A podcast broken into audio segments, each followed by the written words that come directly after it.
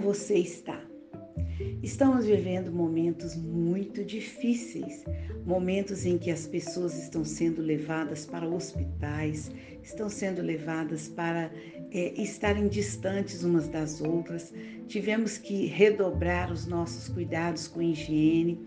Mas sabe de uma coisa? Não adianta a gente passar por tanta luta, por tanta dificuldade e sair do mesmo jeito. Se você se encontra agora num hospital ou se você se encontra num leito, o que é que você tem tirado de proveito para a sua vida nestes momentos? Será que você vai continuar sendo a mesma pessoa?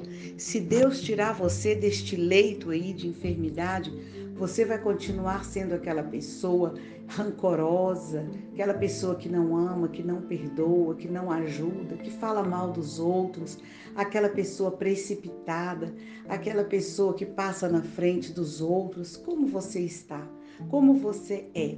A Bíblia diz no Salmo 34, versículo 13 a 15 assim: Afaste-se do mal e faça o bem, mire a paz e busque persegui-la os olhos do Senhor estão voltados para os justos e os ouvidos voltados para o clamor deles. De acordo com esse versículo, nós temos que aproveitar estas situações que temos passado para nos afastar do mal e fazer o bem. Aquilo que tem prejudicado o meu cônjuge, meu filho, meu neto, o meu professor, o meu pastor, eu preciso parar de fazer. Eu preciso mudar de vida. Eu preciso mirar, olhar firmemente a paz e buscar persegui-la. Chega de correr atrás das pessoas para maltratá-las, para judiar delas. Você já olhou hoje para o seu cônjuge ou para quem está ao seu lado e perguntou assim: Eu tenho trazido momentos de agonia, de aflição para você? Ou eu tenho buscado que o nosso relacionamento esteja bem, esteja em paz?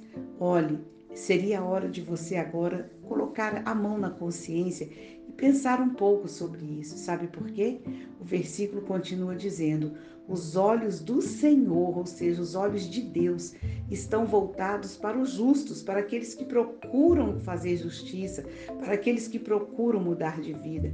E os ouvidos deles estão voltados para o clamor deles. Então, se você quer que Deus ouça as suas orações, que Deus escute o seu clamor, afaste-se do mal, faça o bem mire a paz e busque persegui-la.